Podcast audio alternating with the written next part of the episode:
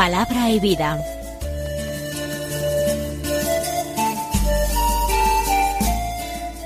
Con el Padre Manuel Horta, desde Sevilla.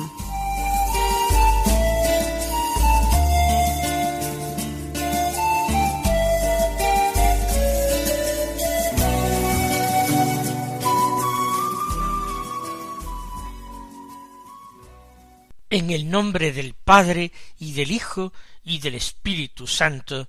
Amén. Alabados sean Jesús y María. Muy buenos días, queridos amigos, oyentes de Radio María y seguidores del programa Palabra y Vida.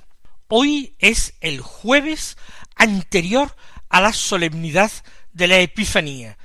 Vamos a escuchar la palabra de Dios que se proclama en la misa del día de hoy. Seguimos con la lectura continuada del capítulo primero del Evangelio de San Juan. Hoy hemos llegado al versículo cuarenta y tres y leemos hasta el cincuenta y uno. En aquel tiempo determinó Jesús salir para Galilea. Encuentra a Felipe y le dice Sígueme. Felipe era de Bethsaida, ciudad de Andrés y de Pedro. Felipe encuentra a Natanael y le dice Aquel de quien escribieron Moisés en la ley y los profetas lo hemos encontrado, Jesús, hijo de José de Nazaret. Natanael le replicó ¿De Nazaret puede salir algo bueno? Felipe le contestó Ven y verás. Vio Jesús que se acercaba Natanael y dijo de él Ahí tenéis a un israelita de verdad en quien no hay engaño. Natanael le contesta ¿De qué me conoces? Jesús le responde Antes de que Felipe te llamara, cuando estabas debajo de la higuera, te vi. Natanael respondió Rabí, tú eres el Hijo de Dios, tú eres el Rey de Israel. Jesús le contestó por haberte dicho que te vi debajo de la higuera, ¿crees? Has de ver cosas mayores. Y le añadió, En verdad, en verdad os digo, veréis el cielo abierto y a los ángeles de Dios subir y bajar sobre el Hijo del Hombre. Comienza este texto del Evangelio de San Juan con la decisión que Jesús toma de salir para Galilea, es decir, de regresar a casa. Él abandona Nazaret, donde ha residido desde que era niño. Jesús va allí a Judea, al entorno del Jordán, donde se encuentra el Bautista. Allí lo escucha, allí recibe el bautismo de sus manos, no sin alguna resistencia por parte de Juan. Allí es testimoniado por Juan Bautista y allí es seguido por algunos discípulos del Bautista, a quienes su maestro les había dicho ese es el Cordero de Dios. Pues bien, entonces es cuando encuentra a Felipe. Le dice una sola palabra sígueme. Algo debió ver Jesús en Felipe un hombre recto, un hombre sencillo, un hombre de una ingenuidad, casi como la de un niño, alguien que debió ser muy amado de Jesús, y a quien hacía falta darle ese pequeño empujón. Quizás no hubiera tenido decisión propia para irse tras Jesús, quizás no se hubiera sentido nunca digno para ello. Pero Jesús le dijo sígueme y ya no hubo vacilación, no hubo ninguna duda y tampoco hubo marcha atrás. Nosotros vamos a pedirle al Señor que nos conceda esa gracia múltiple que concedió a Felipe. En primer lugar, la gracia de escuchar la llamada de Jesús. Hay que tener mucha atención a la voz interior para percibir la llamada de Jesús, con esa nitidez, con esa claridad, con esa urgencia. Una llamada de Jesús que tiene un carácter extraordinariamente personal. Sígueme, sígueme tú, independientemente de todas las circunstancias que te rodean, independientemente de todas las personas que están quizás muy cerca de ti y que no han sido llamadas como tú. Y también el Señor concede a Felipe la gracia no sólo de escucharle con claridad, sino la gracia de ser generoso, de jugarse la vida totalmente, arriesgar por Jesús, la gracia de creer y la gracia de entregarse. Pero el llamado Felipe no se conforma con seguir a Jesús. Hace lo mismo que hizo Andrés, es decir, comunicar la alegría que siente, contagiar a otros en esa misma ilusión. No se reserva para él solo esa extraordinaria revelación, sino que la comparte. Por eso, Felipe encuentra, después de haber sido encontrado por Jesús, a Natanael. Comienza a realizar la misma actividad que Jesús. Y le dice a Natanael, aquel de quien escribieron Moisés en la ley y los profetas, lo hemos encontrado. Jesús, hijo de José de Nazaret. ¿Quién es aquel de quien escribieron Moisés en la ley y también los profetas? Indudablemente el Mesías. Era la gran esperanza de Israel. Había un clima de expectación mesiánica en aquellos tiempos. Por eso, lo que viene a decirle a Natanael Felipe es hemos encontrado al Mesías, aunque no emplee esta palabra. Lo malo es que lo identifica de esta manera. Jesús, hijo de José de Nazaret.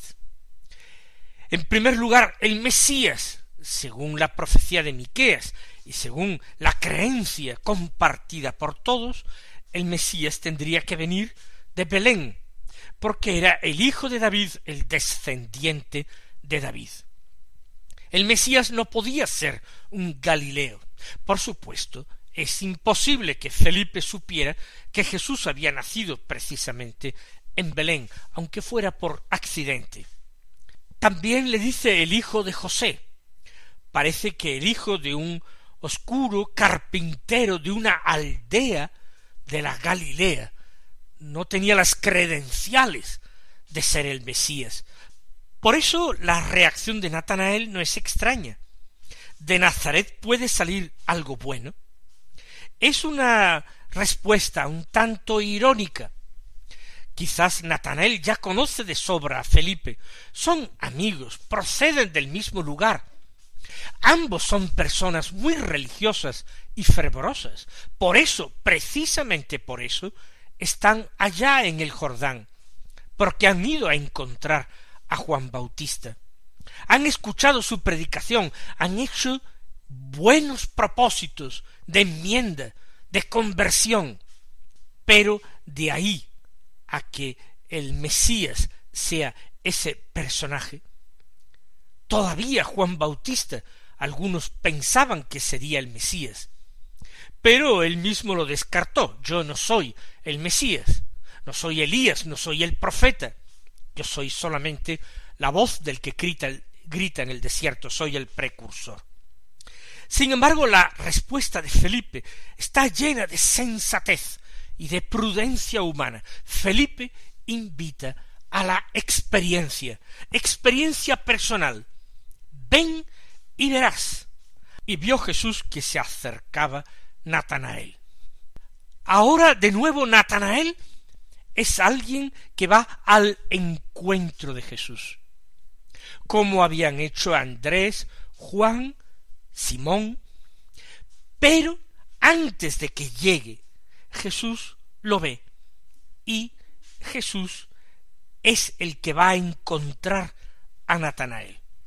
Lo va a encontrar en su situación en sus virtudes, en su fervor, en su conversión, lo va a encontrar también en su desconfianza, en su escepticismo. Jesús elogia a Natanael desde el mismo instante en que lo divisa. Ahí tenéis a un israelita de verdad en quien no hay engaño. Israelita de verdad que guarda ese pacto, que recuerda esa alianza, que da culto al verdadero Dios de Israel, rechazando a los ídolos. Israelita de verdad es quien se fía de las promesas hechas por Dios a su pueblo. Israelita de verdad es el hombre recto y obediente. Todo eso dice Jesús de Natanael al llamarle Israelita de verdad, en quien no hay engaño. Tanto es así que Natanael mismo se sorprende. Que diga semejantes cosas el Señor de él, cuando aparentemente nunca se han visto, no se han tratado, no se han conocido. Es un perfecto desconocido. ¿De qué me conoces? Y Jesús responde antes de que Felipe te llamara. Cuando estabas debajo de la higuera te vi. Por tanto, lo decisivo no ha sido la llamada de Felipe. En el fondo es Jesús quien lo ha llamado, aunque lo haya llamado a través de Felipe. Y lo ha llamado a través de Felipe porque antes lo conocía. Te vi cuando estabas debajo de la higuera. Seguramente es en la oración donde Natanael, hombre piadoso, israelita de verdad, sentido la mirada llena de amor, cargada de ternura y reconocimiento de Dios sobre él. Y ahora Natanael descubre en los ojos de Jesús la misma mirada de Dios con que él se ha visto contemplado. Por eso, solamente por eso, la reacción de Natanael no se puede considerar exagerada, ni extemporánea, ni sorprendente. En absoluto. Él dice, Rabí, tú eres el Hijo de Dios, tú eres el Rey de Israel. Y a Felipe, que lo ha anunciado como el Hijo de José, él lo confiesa llanamente, inmediatamente, como el Hijo de Dios. Y Natanael ha recibido el, la alusión de que es aquel de quien escribió Moisés en la ley y los profetas, pero él lo dice ahora claramente, tú eres el rey de Israel, eres el rey Mesías. Que por qué viene de Galilea o es hijo de José, no lo entiendo, pero mi pobre mente no puede captar todo la mente y el querer de Dios. Y Jesús acoge esa fe espontánea, grande de Natanael. Por haberte dicho que te vi debajo de la higuera, ¿crees? Has de ver cosas mayores. Y le anuncia una revelación del cielo abierto. Veréis el cielo abierto y a los ángeles de Dios subir y bajar sobre el Hijo del Hombre. En definitiva está revelando que Él, el Hijo del Hombre, es la puerta del cielo, es el único puente entre Dios y los hombres, el único camino para el Padre, el único mediador. Mis queridos hermanos, que el Señor os colme de bendiciones y hasta mañana si Dios quiere.